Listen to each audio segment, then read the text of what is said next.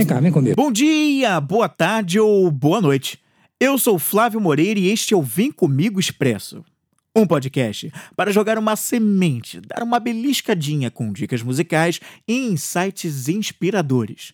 E depois sair correndo. Então vem comigo que você vai conhecer o esquema, como ele começa a funcionar. O Brasil está uma merda. Para pra pensar e responda você mesmo.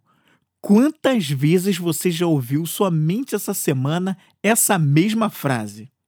Uma, duas, dez vezes. Putz, cara, eu nem vou te perguntar quantas vezes você ouviu isso na vida, porque aí sim a coisa vai ficar pior ainda. Mas aí eu te pergunto: e quantas vezes você falou essa frase ou se expressou de forma parecida em relação ao nosso país? Ah, peraí. Cabe ainda mais uma pergunta, hein? Você consegue entender por que você disse isso? Sim? Não?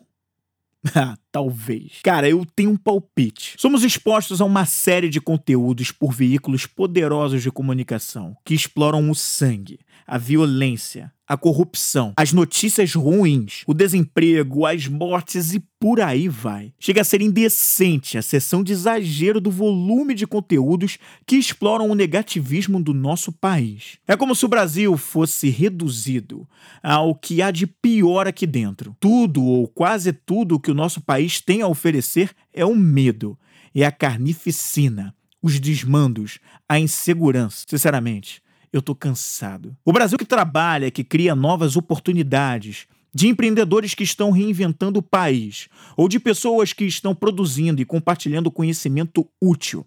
Ah, esse Brasil não aparece nas mídias. Pessoas que trabalham viajando pelo país têm a oportunidade de conhecer realidades incríveis, de gente que está por aí fazendo acontecer. E eles são muito mais volumosos do que aquela minoria que tumultua o Brasil, mas que ganha destaque nos telejornais. No livro Nós que Invertemos as Coisas, de Luciano Pires, o autor dedica um capítulo ao marketing do país.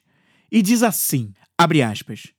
Será que o Brasil real é aquele em que milhões de pessoas pedem que as TVs e rádios coloquem no ar as baixarias cotidianas, pois o povo gosta é de porcaria? Ou será um Brasil de milhões de pessoas que nem pensam em ligar para essas mesmas TVs e rádios pedindo algo que preste? Em outro trecho, ele fecha assim: abre aspas. Quando só as minorias se manifestam ruidosamente, temos uma situação curiosa em que as exceções passam a ser regra.